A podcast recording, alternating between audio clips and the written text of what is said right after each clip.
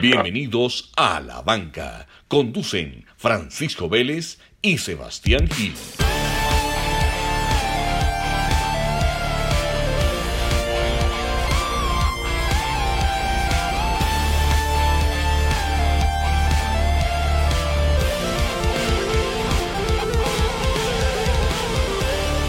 Sebas, ¿cómo vamos? Pacho, feliz año. Feliz año. Ahora primer vamos, episodio. Primer episodio del 2021 y con invitado. A ver si volvemos y, y retomamos los invitados que fueron un éxito el año pasado. Arrancamos muy temprano el año, 6 de enero, primera grabación, arrancamos bien, estamos empezando bien. Hoy, hoy, incluso, hoy incluso es festivo, pero pues por decreto nacional se corre para el lunes. Entonces, Así eh, estamos grabando el episodio de Reyes, pero hoy no hay un rey mago, sino una reina del MTV, con tan solo 17 años. Eh, María José, ya la van a conocer, pues campeona nacional el año pasado de MTV, ella nos, nos contará más. María, ¿cómo vas? Bienvenida. Eh, Sebastián, muchas gracias. Muy bien, gracias a Dios. Agradecerles a ustedes por la invitación. Y nada, súper contenta por estar acá hoy con ustedes. Bueno, contanos, empecemos un poco contextualizando a la gente quién es María José y por qué, y por qué está acá. Cuéntanos lo, el título que obtuviste, que creo que es el más importante pues hasta el momento, eh, el año pasado. Eh, bueno, María José, María José es una niña, bueno, una adolescente de 17 años, vive en Gachancipá, Cundinamarca, eh, bueno, vive por ratos en Gachancipá, por ratos en Zipa, pero más que todo es en Zipa que, que vivo. Eh, bueno, me considero una persona muy disciplinada, muy enfocada, muy capaz, eh, una persona pues muy ética, eh, muy respetuosa. Gracias a Dios el año pasado pude conseguir el título de campeona nacional en primer año categoría junior. Es el segundo año consecutivo que tengo este título. En el 2019 también lo pude conseguir, pero en categoría último año, damas de juvenil. La verdad, muy contenta con este título, pues después de confinamiento, después de este año pues tan duro por esta cosa del COVID, realmente pues fue eh, una experiencia brutal eh, desde la preparación hasta el resultado. Creo que pues yo me tenía fe, me lo esperaba, pero, pero fue algo muy bonito, la verdad. Eh, fue un sentimiento muy, muy inexplicable. Y pues nada, Dios quiera y este año pueda también volver a conseguirlo por tercer año consecutivo. Bueno, y, un, y, otro reconocimiento que vimos al final, pues que, que, no es un título, pero un reconocimiento, hay que, hay que contextualizar a la gente. María se ganó al lado de nada más y nada menos que Egan Bernal, la mejor deportista de su municipio, que es Ipaquirá, obviamente en femenino, y Egan pues en masculino. En, mas, en masculino. Entonces, eh, ahí les dejamos el dato, ¿cierto? Tierra de promesas, Ipaquirá. Sí, señor. Tierra, sí. ¿Será, que la sal, ¿Será que es por la cantidad de sal? Mucha, aparentemente no da, no da mala suerte, ¿o qué? No, yo digo que es como, es buena suerte. Yo digo que sí, pa, es tierra de campeones. Ah, sí, pues eso, eso estamos viendo. María, bueno, y los, y los planes. Entonces terminas el colegio y, y la idea es, me imagino, pues todos, todos hacemos mucha fuerza para que sigas, pues, porque vemos, vemos que pasa mucho en, en estas promesas, ¿cierto? Ustedes están súper enfocados, o los patinadores, y salen del colegio y como que, bueno, no, pues, ¿qué, qué, qué estás planeando y cómo, cómo lo manejas con tu familia para poder seguir, ya que, ya que sabemos que te va tan bien? Pues yo salí del colegio a mis 16 años, ah, okay. eh, es decir, en el 2019 yo salí del colegio. En el 2020 ya inicié la universidad, eh, mi universidad es en Zipaquirá, sí. así que por eso tuve que irme a vivir a Zipa, es decir, desde el año pasado. Vengo pues sí. a Gacha eh, en vacaciones o a visitar a mis papás, pero como tal, eh, yo vivo en Zipaquirá.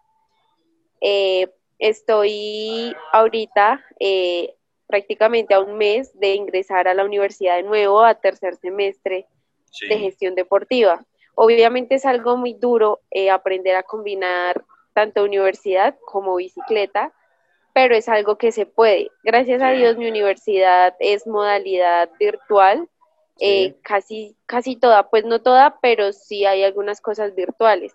Entonces, pues como que me facilita también coordinar pues mi tiempo para entrenar y toda esta cosa, pero pues también me exige que prácticas, que haga diferentes actividades que ya son presenciales y pues que bueno, siempre son desgastantes. Ok, bueno, y una, una pregunta eh, más, más técnica. Eh, no sé cómo funciona, para nosotros es una, una eh, pues aquí tuvimos a, Leo Páez, por ejemplo, para que te contextualicen la pregunta. Leo pues es campeón, pero de, de maratón, ¿cierto? En, en, tu categoría, o sea, en junior hay también esas categorías, o sea, esas divisiones, o en este momento tú corres como general, o, cómo funciona ahí? No, en, en el cross country eh, se divide obviamente por categorías, está más prejuvenil. Ah, ok, tú, haces, tú eres cross country. Sí, yo soy cross country. Pues ahí sí se divide el ciclismo pues de diferentes, pero en este yo.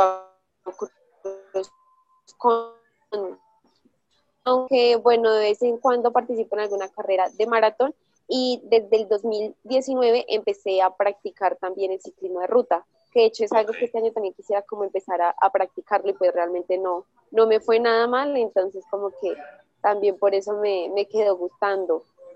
Y pues ya en el cross country eh, están damas infantil, que son las más pequeñas, las damas prejuvenil, que es de 13 a 16, las damas junior, que es 17 y 18, y ya sub 23, que es de 18 a 22 años, y las élite, que ya es de 23 a, a 30, y pues las máster finalmente que son después de los 30. María, ¿y dónde empieza esta historia? O sea, ¿dónde empieza ese amor tuyo por la bicicleta? ¿A qué edad empezaste con tu bici? ¿A qué edad empezaste a entrenar? ¿A qué edad empezaste a ver que podía ser campeona? Cuéntanos un poco más sobre eso. ¿Es de familia o eres la primera? No, esto es de familia. Eh, realmente mi papá, ahí sí, desde que mi mamá estaba embarazada, mi papá pues aún practicaba, entonces pues ella iba y lo acompañaba y pues lo que ellos me cuentan es que pues yo me emocionaba mucho, entonces que yo brincaba pues mucho en la barriguita y toda esta cuestión. Pues ya cuando yo nací, mi papá se tiene que retirar porque pues me tenía que mantener y no, o sea, ya no tenía cómo para ir a correr. Ya cuando mi papá se retira, eh, mi tío Oscar empieza a montar bicicleta. Oscar Moya también pertenece eh, al Team Zafete, de hecho. Sí, sí, sí. Ahí lo, ahí Él es el que inicia ahí sí a practicar. Eh, a mí me compran bici, pero pues yo la utilizaba ahí sí 24/7, pero era como vamos a traer el pan y iba en la bicicleta. Vamos a la tienda o cosas así, siempre pues salía a montar. Yo estuve participando en dos copas me suenas. Eh, fue en Zipaquirá una válida, me acuerdo tanto, la otra no recuerdo muy bien.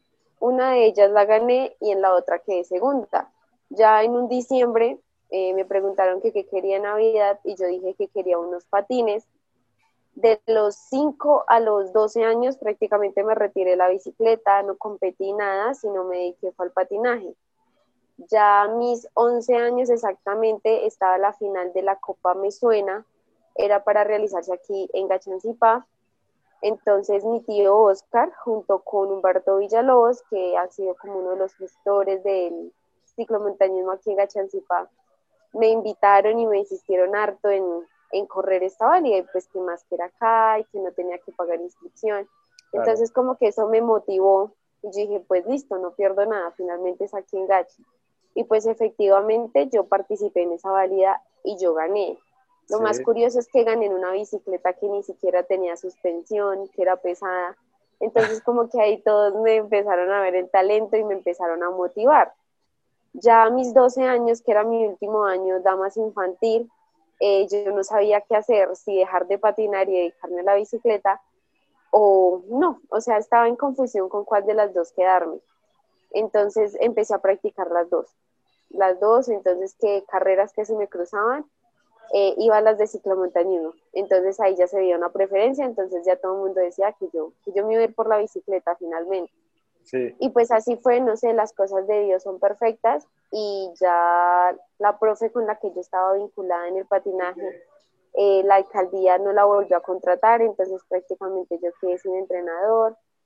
Y nada, pues ya mis papás me dijeron que mejor me dedicara a la bicicleta, que ya lo había intentado harto tiempo en el patinaje y pues que no había surgido igual, que no había conseguido los mismos logros que en tan corto tiempo, es decir, en un año prácticamente había conseguido en la bicicleta. Y pues así fue.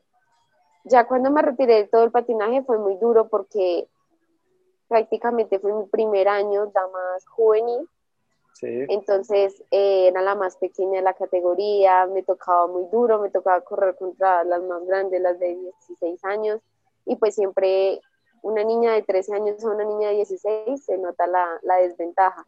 Entonces fue, fue un año de mucho aprendizaje, la verdad que yo digo que fue muy duro porque pues prácticamente me desmotivé mucho porque venía de ganar todo y llegué a quedar de últimas. Entonces siempre fue muy duro. Aparte, las pistas en la categoría anterior eran de un kilómetro, daba tres vueltas, es decir, tres kilómetros, y pues era fácil. En cambio, aquí ya tenía que dar tres o cuatro vueltas y la pista de, tres kilómetros, tres kilómetros y medio. Entonces, obviamente, la exigencia era muchísima. Entonces, ya prácticamente fue todo un proceso de adaptación, de querer más la bicicleta y pues de mirar si realmente si era lo mío. Y pues ya gracias a Dios en ese año me adapté, me decidí, dije la bicicleta sí es lo mío. Y el 2017 arranqué con toda. Eh, ese año ocupé un segundo lugar en la final, en la general de la Copa Colombia. También ese año quedé subcampeona panamericana, tengo un logro a nivel internacional, entonces eso también me motivó demasiado y pues nada, eh, yo creo que tener el logo internacional fue lo que más me dijo María José, esto es lo tuyo. Y pues efectivamente desde ahí vengo luchando, vengo eh, intentando pues obviamente ser la mejor porque pues en un deporte sale obviamente aprender a ser un buen competidor. Y nada, eh, desde el 2019 también me incorporando con la ruta. Eh, he logrado ser la campeona departamental tanto en modalidad crono como ruta. También he corrido, me da unos aventurones como correr la clásica de Suacha en Damas Élite. Eh, no sé si conozcan algunas ciclistas como Serica Guluma, Liliana Colmenares, Liliana Colmenares, Lorena Colmenares. Eh, Liliana, la chica que pertenece a la Astana. Entonces, pues son pequeñas aventuras, pero realmente generan un crecimiento muy grande. Y pues nada, muy contenta, como lo dije anteriormente, porque el año pasado pude ser campeona nacional en categoría junior, que es importante ya que es una categoría UCI. Y nada, también me fue súper bien en la ruta, pude conseguir un primer lugar en la microvuelta San Gil, eh, en ruta, entonces, espero que este año pues ya las cosas mejoren un poco y pues obviamente se den a mi favor.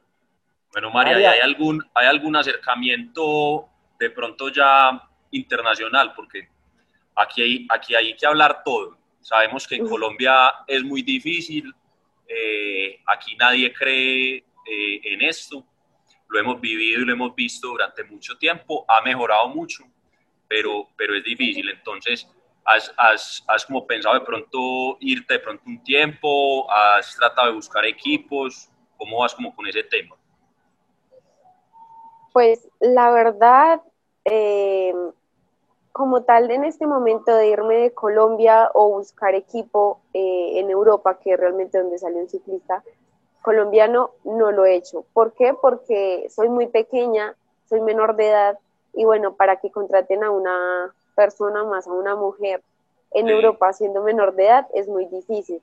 Así que prácticamente por este año tendré que seguir acá en Colombia y pues obviamente tener uno que otro juego, internacional para mirar a sí mismo qué equipo se puede conseguir.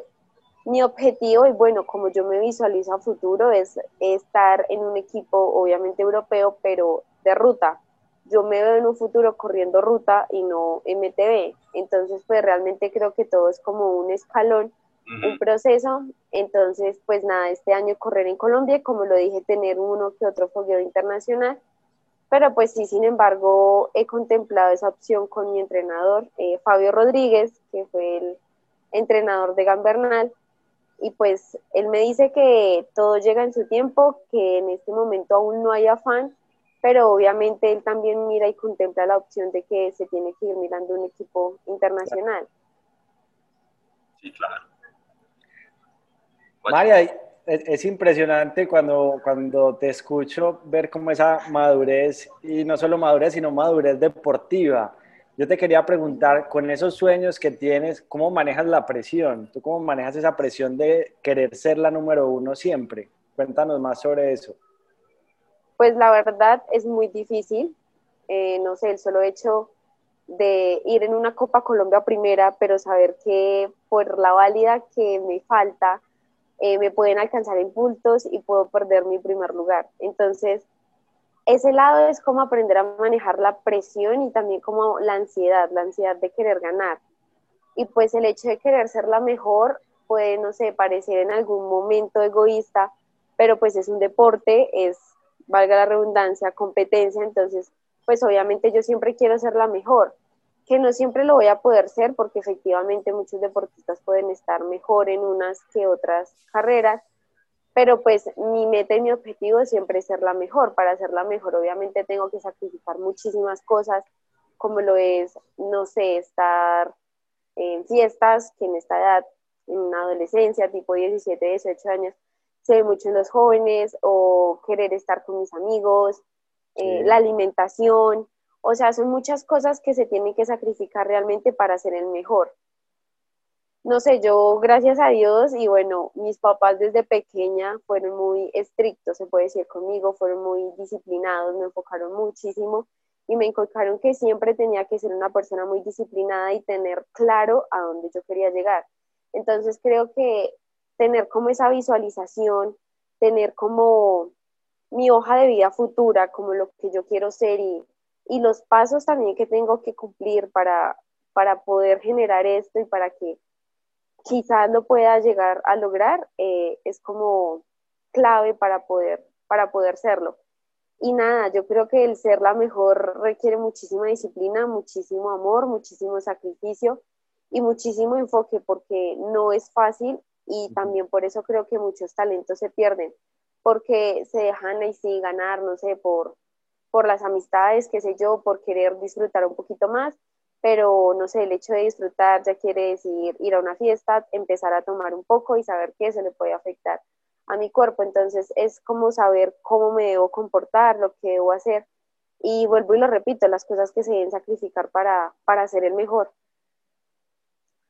Espectacular, María. Yo, yo soy aquí como la voz irreverente del, del paseo, entonces sí, sí voy a complementar lo que dijo Pacho y voy a decir que sí es cierto, pues, uno oye a María José hablando con 17 años, la forma como ve el deporte, como es, como es de aterrizada con sus objetivos y sus metas, cómo se refiere pues a su, a su presente, a su futuro, y se va uno para un café de ciclistas y oye uno unos patos. Y uno dice, no, pues, uno dice, no, pues son campeones mundiales y, no, y nadie es nadie.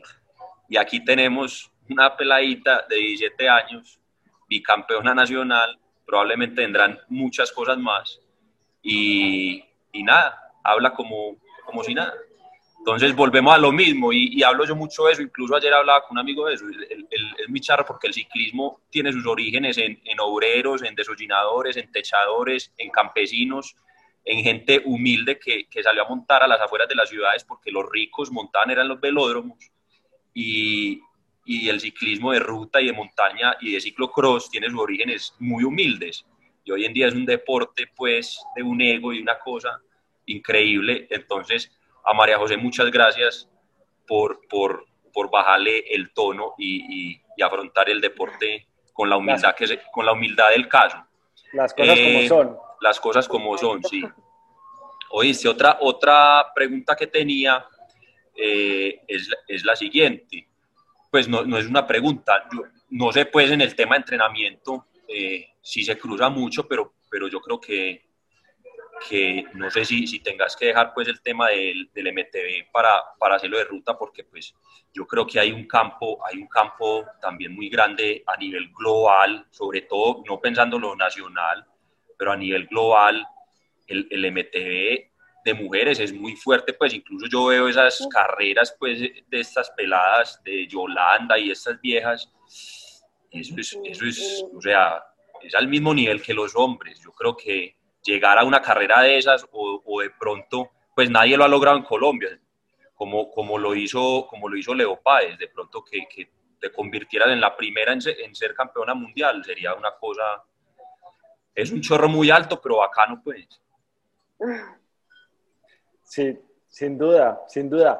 María, y ahí que, que Sebas pone el tema y es, hablemos un poco del ciclismo femenino, porque yo creo que si, si el ciclismo masculino llegar es difícil y hacerlo popular ha sido un camino largo, el ciclismo femenino todavía tiene un camino mucho más complicado por recorrer. ¿Cómo lo ves tú?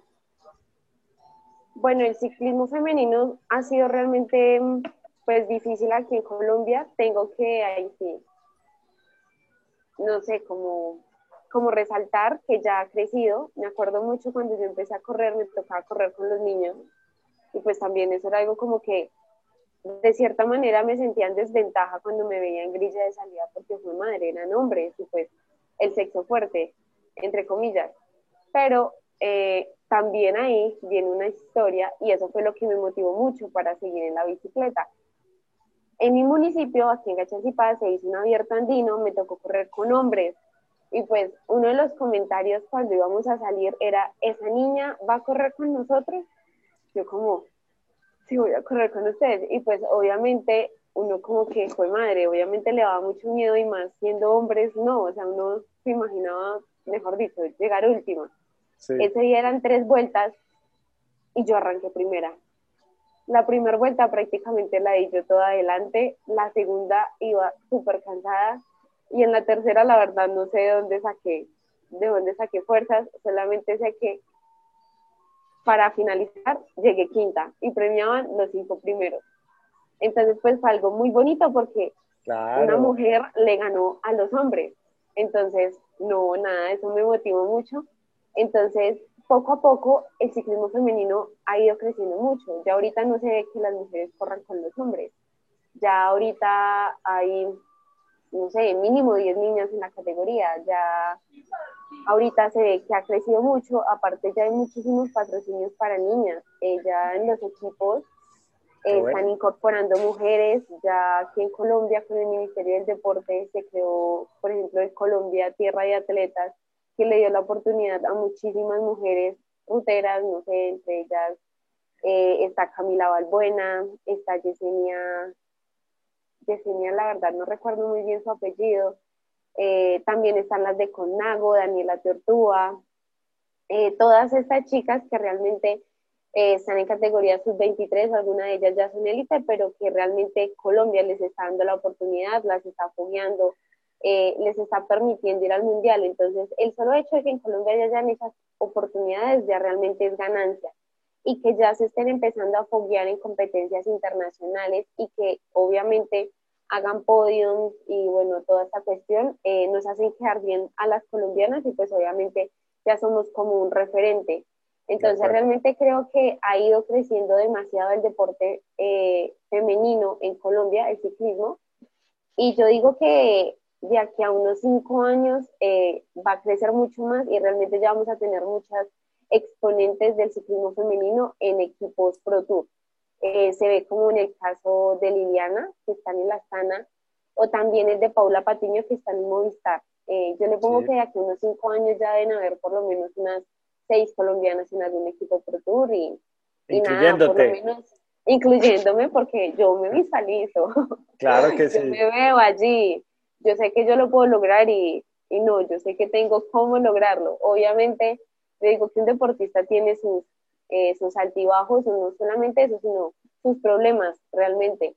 No sé, qué sé yo, que se enfermen, que pase algo, pero realmente es de todo deportista. Yo digo que nada es fácil para llegar a la meta y, y nada, todo es un proceso y también hay que disfrutarlo, hay que aprender y, y nada, confío que yo también podré estar allí.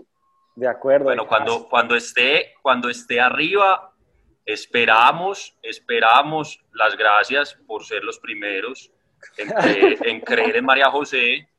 Por favor, no se olviden de nosotros. Yo, yo la escucho y creo. O sea, yo soy de los que la escucho y ya creo. Claro. Ya lo doy por hecho. Ey, pero me dicen, me dicen de estudio que qué pasó con las prendas del patrocinador. Entonces, Está, está aquí debajo. Es que en Gachanzipa está haciendo muchísimo frío, pero miren, miren, aquí está, aquí está. Esta es una de las primeras que recibí. ¿Cuál es esta.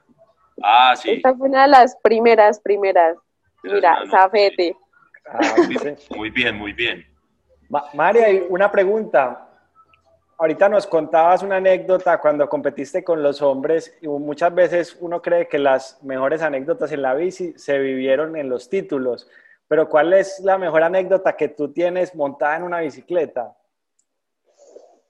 Dios mío, la mejor anécdota. Pues realmente son como cinco que yo digo, fue madre, me llenan muchísimo, muchísimo, muchísimo. Pero pues bueno, yo creo que una de las más importantes y es de las que más me ha dado alegrías es el campeonato panamericano que se vivió en Paipa. En Paipa, eso fue en el 2017, en abril. Mi hermanita acaba de cumplir prácticamente un año Sí. eh, no le pudimos celebrar el cumpleaños porque yo estaba corriendo. Entonces, bueno, ya sentía como esa responsabilidad. Aparte, bueno, mi entrenador me tenía fe, mis papás me tenían fe, pero las otras personas eran como, ¿ella qué va a hacer allá? Y yo, ok. Cuando me fui, cuando me paré en esa grilla, yo recuerdo mucho, había gente de todo lado, de todo lado, y mi corazón estaba así, así. Yo estaba, Dios mío, respira María José. Cuando pitaron, eh, algunas veces, no sé, yo digo que eso también es presión, eh, uno sale bien, pero otras veces sale mal. Y pues en el cross country eso es algo que cuesta muchísimo. Gracias a Dios ese día salí súper bien.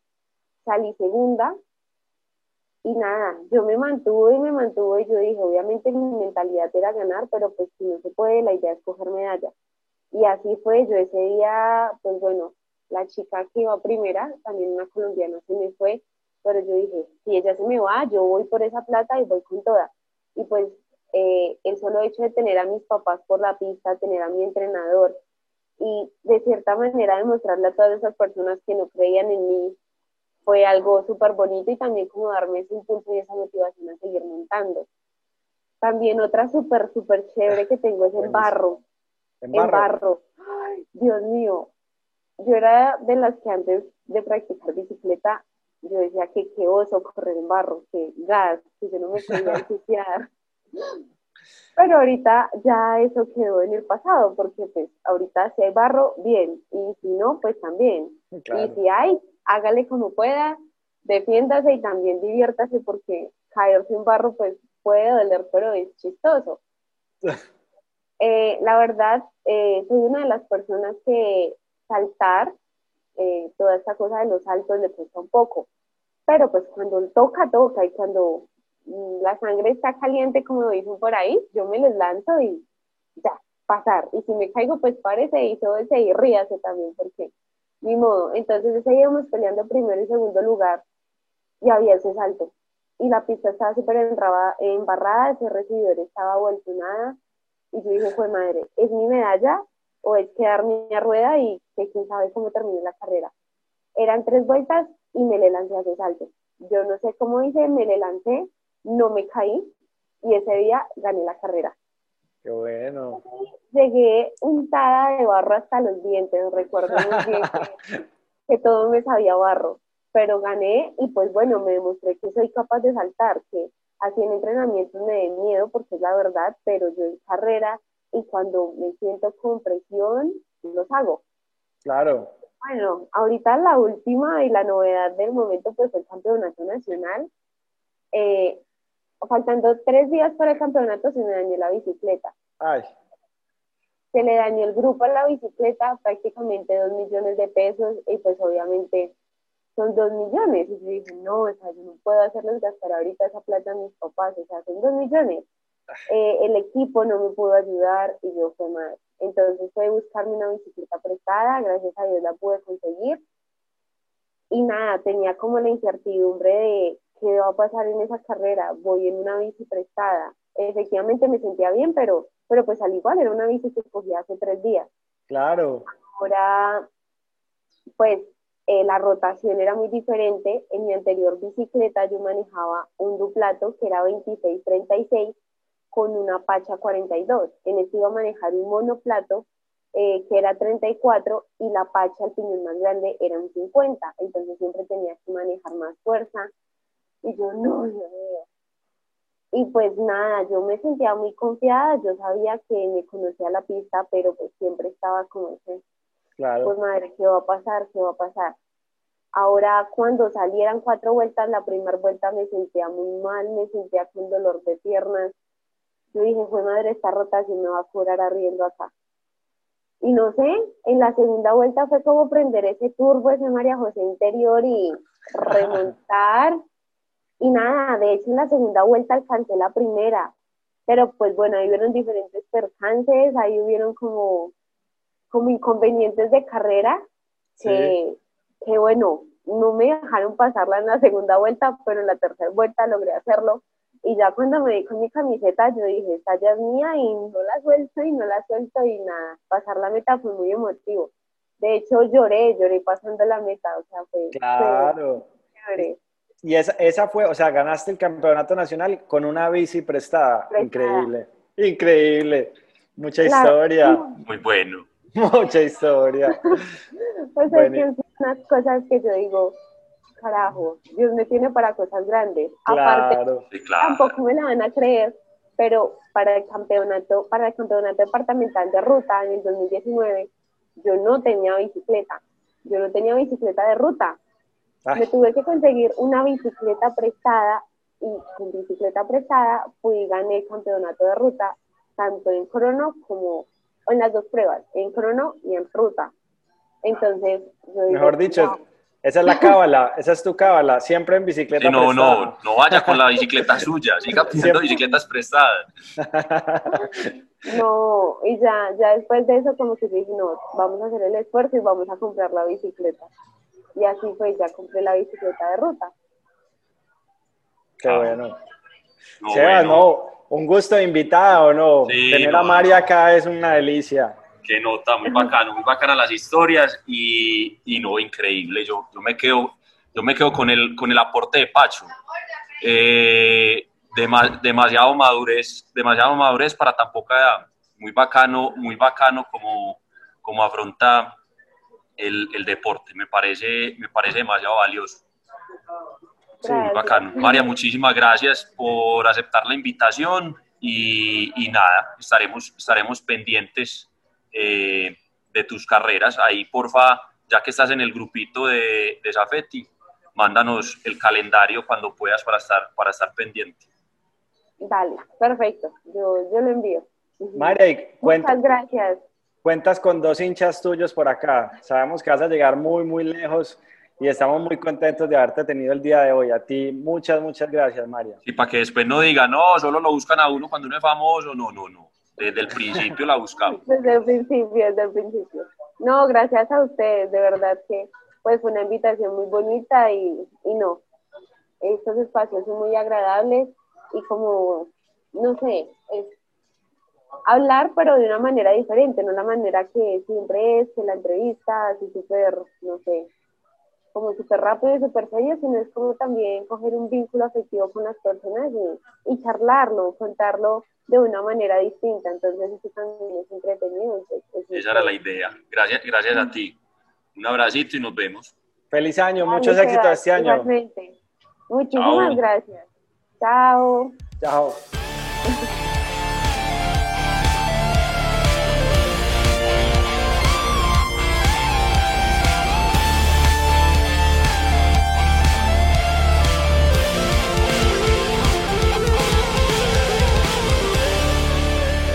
Las opiniones expresadas en este podcast son responsabilidad exclusiva de los conductores y no representan las empresas para las que trabajan.